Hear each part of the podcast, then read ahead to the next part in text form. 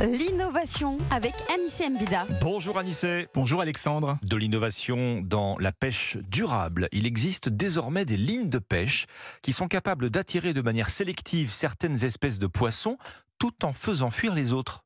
Ben c'est vrai que c'est un problème qui paraissait bah, complètement insoluble. Comment éviter d'attraper des espèces protégées quand on laisse traîner des centaines d'hameçons avec des appâts tous plus alléchants que les autres? On se demande comment c'était possible. Mais c'est même devenu critique euh, pour certaines espèces. Je pense notamment aux raies ou aux, requins.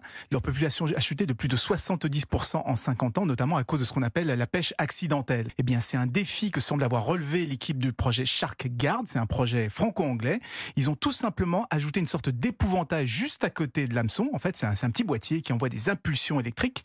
Et il faut savoir que les requins et les raies sont très sensibles à ces impulsions.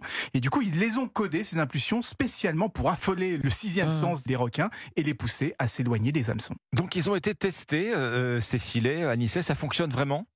Oui, oui, oui, on vient de le faire pour de la pêche au thon rouge dans une zone où il y avait beaucoup de dommages collatéraux. Et les résultats sont spectaculaires. Moins 91% de captures accidentelles de requins, moins 71% pour les raies. Donc ça a vraiment l'air euh, efficace. Et d'ailleurs, on s'en doutait, hein, puisque pour la petite histoire, c'est le même type de signaux électriques qu'on utilise actuellement sur les combinaisons des surfeurs, ah vous savez, hein, pour euh, éloigner les requins.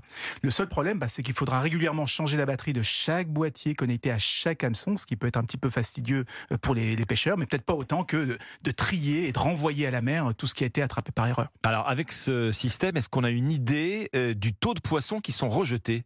Oui, 1 sur 4, c'est énorme. 25% hein. en moyenne selon les, Nations Unies. Et même dans certains cas, on peut dépasser la moitié de ce qui a été capturé.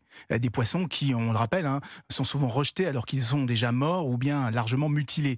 Alors jusqu'à présent, la réglementation ne pouvait pas faire grand-chose, à part carrément interdire ce genre de pêche. Mmh. Mais maintenant, ça y est, il commence à y avoir des solutions. On va enfin pouvoir trier directement sous l'eau et avoir une pêche un petit peu plus durable. L'innovation revient dès lundi dans Europa Matin. Merci Anissé. Après le journal de 6h30 dans une dizaine de minutes. Destination vacances. Ce matin, on vous emmène euh, dans l'Allier. Tiens, pour des vacances euh, pas comme les autres, avec une foule d'idées, vous verrez, euh, de visites insolites.